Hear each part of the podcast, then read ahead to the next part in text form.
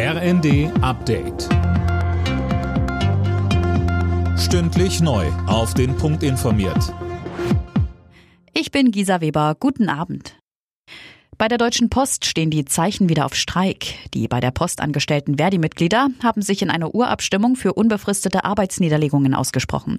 Daniel Stuckenberg. Über 85 Prozent lehnten das Tarifangebot des Konzerns ab. Das bedeutet aber nicht, dass es sofort losgeht. Die Post hat Verdi jetzt erneut zu Gesprächen aufgefordert, um eine Lösung zu finden. Die gehen morgen weiter. Von Verdi heißt es, die Deutsche Post steht jetzt in der Verantwortung, durch eine deutliche Verbesserung des abgelehnten Angebots einen unbefristeten Streik abzuwenden. Verdi will für die Beschäftigten ja unter anderem ein Lohnplus von 15 Prozent. Die Pläne von Gesundheitsminister Lauterbach, die digitale Patientenakte in zwei Jahren zum Standard zu machen, stoßen auf ein geteiltes Echo. Die Stiftung Patientenschutz begrüßt das Vorhaben grundsätzlich. Allerdings sei es problematisch, die digitale Akte automatisch einzuführen. Bei so sensiblen Daten brauche es eine Zustimmungslösung. Ärzteverbände fürchten ein Scheitern der E-Akte, sollte sie nicht nutzerfreundlich genug sein.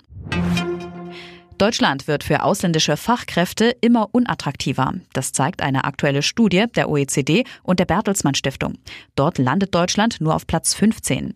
Die Gründe unter anderem hohe Steuern, zu viel Bürokratie und eine schleppende Digitalisierung. Die Bedingungen hierzulande haben sich in den letzten Jahren demnach nicht verschlechtert, aber andere Länder sich stark verbessert. Am attraktivsten sind Neuseeland, Schweden und die Schweiz.